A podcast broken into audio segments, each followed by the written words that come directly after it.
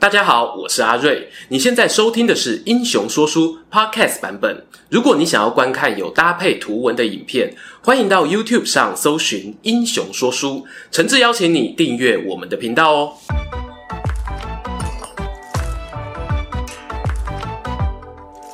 Hello，英雄说书的观众朋友，你们好，我是说书人阿瑞，替大家带来精彩的英雄故事。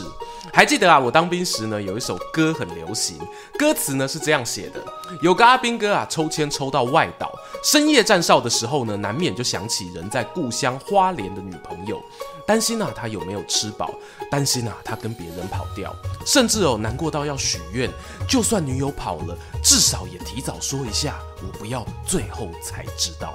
这是跟我同一天生日的海雅古墓阿月创作的歌曲《孤独的夜少》，不知道有没有观众朋友也曾经被这首歌感动过呢？让我们擦干泪水往前看啊！没错，今天要为大家带来的呢，就是一场哦发生在公元前二世纪长安城大兵变的故事。诶，此兵变非彼兵变啊！本片说的呢，不是变了心的女朋友，而是铁了心的大臣啊！其实呢，在上个月我们做完高平陵之变影片后呢，下方留言区我就看到一些有趣的讨论，譬如说关于司马家怎么取得兵权的假设啊，我看了呢就觉得这很适合另外做个影片来混时间啊，不是，是深入讨论一下这个有趣的主题啊。故事开始前呢，我们先做点背景补充，到底古时候的将军或大臣，他们如果不爽老板，打算拥兵自重或者另起炉灶时，要发动兵变，真的容易吗？这中间哦，又会有哪些现实的困难呢？兵变的本质呢，建立在你首先必须要有兵。这听起来像是废话，但历史上呢，还真的不是所有的将军哦都有自己的兵。我这里指的是呢，专属于他的兵权。我举两个比较极端的案例，那就是秦始皇与汉高祖刘邦。话说呢，在秦王政灭六国、统一天下之后，原本周天子以将盘踞地方的封建诸侯国走入历史，取而代之的呢是中央集权的常备兵，甚至有连民间私人拥有兵器都要受到管制。用比较现代的概念去理解呢，类似于军队国家化。当然，这只是类似啊，因为当时的国家呢是属于皇帝的，军队呢当然也就是为他一人而服务。而接着要推翻大秦帝国的汉高祖刘邦啊，就不大一样。刘邦从起兵以来靠的是什么？他那一票沛县好兄弟，还有许多在秦朝末年各地崛起的军阀政权。当时哦，美其名是诸侯王，譬如燕王卢绾、淮南王英布、梁王彭越等等。虽然他们都有着类似春秋战国时的国号，但实际上哦，不一定有血脉上的继承关系，多半呢还是依照屯兵的地区来取名。重点来喽，我们之前也不止一次提过，刘邦统一天下的时候啊，那些地方势力并没有把自己的兵权交给中央政府，而是一种哦，我服你刘邦，先给你当大哥，下一任大哥是谁呢？不知道，咱们走着瞧的概念啊，所以才会有传说中的白马之盟，刘邦与手下将领互相约定，有福同享，有难同当。你要说这是黑帮加盟仪式啊，我觉得也有个七八成像了。其实，在往后一两千年的中国历史间呢，每个帝国的崛起与衰落，几乎啊都有秦汉的影子。只是呢，谁往中央集权多靠近一些，谁又更偏向反政格局。某种程度上哦，我觉得讨论哪种制度好，意义并非那么大，因为很多时候呢，执政者是没有选择的。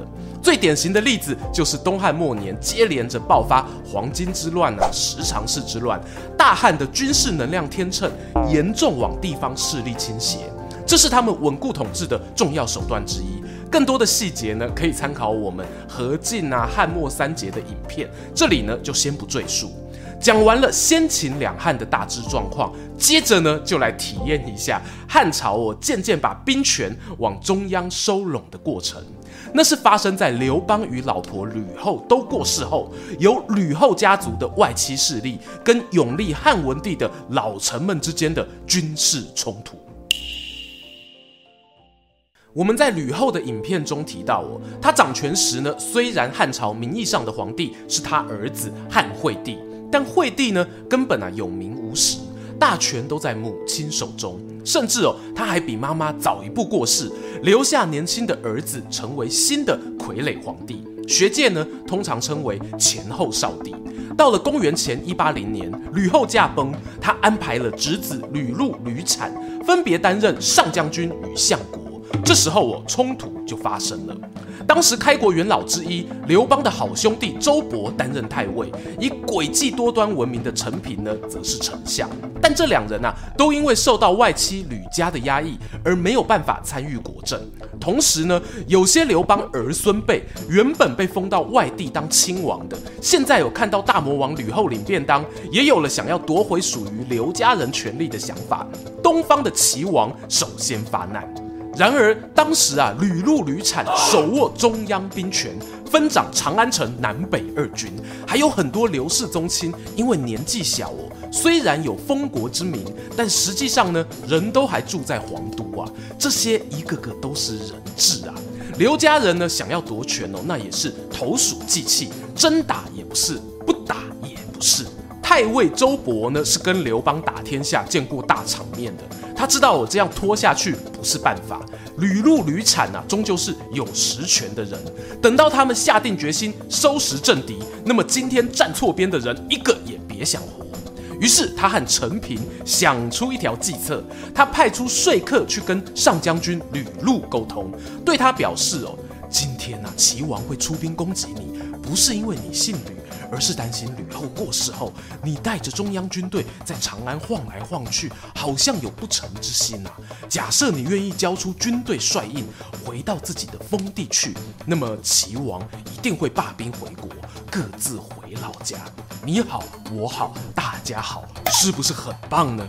顺带一提哦，这个吕禄呢，曾被封为赵王，是有名义上的领地。他听到周勃这么一讲，心里可能想。哇哩咧咧，我有不臣之心，你也知道啊。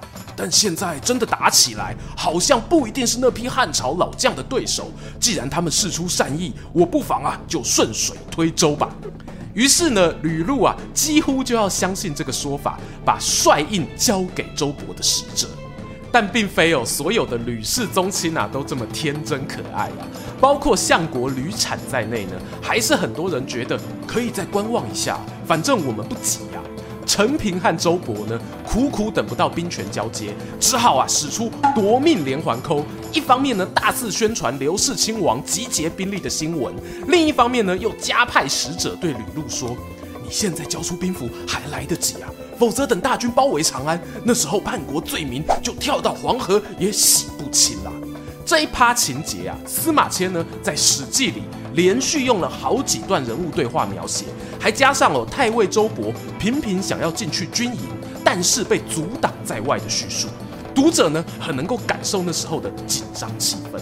终于啊，吕禄有点吓到了，他对使者说：“好了好了好了，你不要催了，我把将军印给你就是了。”这一给啊，就像是你把信用卡验证码交给了诈骗集团，刹那间风云变色啊！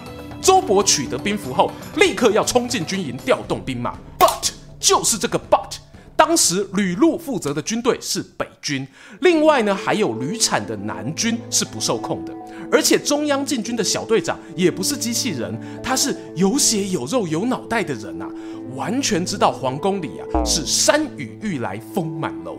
吕家跟刘家就要打起来了，我要是站错边怎么办？经典的一幕来了，太尉周勃啊，整了整衣服，气定神闲的模样走进军营。这次哦，没有人敢阻挡他。周勃呢，把士兵们叫来集合，准备发号施令。你各位啊，现在就是人生的十字路口，听清楚了，要继续效忠吕家的就举右手，要帮刘家重返荣耀的举起你的左手。数到三做决定，不要怀疑啊！一、二、三。司马迁完全就是小说家，这里有我仿佛身历其境哦，几乎都看见周勃话讲完，自己把左手高高举起，全场轰动的局面。还记得我们前面讲到的吗？兵变的本质建立在你首先必须要有兵啊。长安这批军队中呢，我相信哦，本来有些人挺吕，有些人挺刘。挺吕的人呢，不会因为你手上拿着兵符，就真的乖乖听你命令啊。但有个东西呢，比兵符更有效，那是群众的压力。周勃一辈子沙场上打出来的真功夫啊，那个将军气场呢，完全震慑住北军军营。你说换成陈平过去有没有效果？这就很难说了。这一场本来可能造成皇宫中腥风血雨的冲突，就在周勃与陈平的协力之下，以极短的时间呢，压制了外戚集团势力，推动汉文帝顺利接班，开启西汉接下来包含汉武帝在内的光辉岁月。听完今天的故事啊，回头想想高平陵之变，是不是也有一些相似的地方呢？司马懿有连续派出使者动摇大将军曹爽的意志，而曹爽手下士兵发现主帅不再值得追随时，双方军事力量的平衡啊就崩坏了。司马师后来上位后，也紧紧握住中央军权不肯放手，这成为晋朝之后取代曹魏的重要筹码。我知道大家听到这一定会想，听起来如果国力许可，好像往中央常备军的方向发展是风险比较低的，对吧？确实哦，不能否认这一点。但为何历史演进的过程中啊，仍然会出现各种意外的走向呢？我觉得啊，有一个蛮关键的思考点哦，当做本片的结尾，提供大家做参考，那就是国家到底是什么？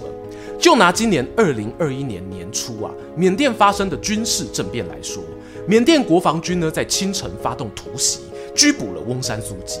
当太阳升起后呢，军方就透过全国各大媒体宣布。总统府将权力移交给国防军的总司令，并且依法宣布国内进入紧急状态。在本案例中呢，缅甸官方啊当然会表示这是国家的军队为了人民福祉而发动，但这个说法呢，在缅甸人民心中，我相信哦，一定也有许多不同的意见。没错，我认为呢，在民主化国家越来越多的今日国际上，军队为国家服务是一个大潮流。但背后需要去思考的是，你怎么定义自己心中的国家？是某个精神领袖、某个政党，还是特定的血缘？又或者呢，某一群人心目中哦想象的共同体？说完兵变带给我的启示，最后这个问题的答案呢，就交给聪明睿智的观众朋友你们了。喜欢今天的故事吗？英雄说书需要你的支持，让好故事被更多人听到。动动手指订阅我们频道，打开小铃铛，选择接收全部消息，这对创作者的帮助非常非常大。如果你还想要给我们更多鼓励，也可以扫描加入会员 QR code，用每个月一杯咖啡的钱赞助我们的内容创作。这里是英雄说书，我们下次再见，拜拜。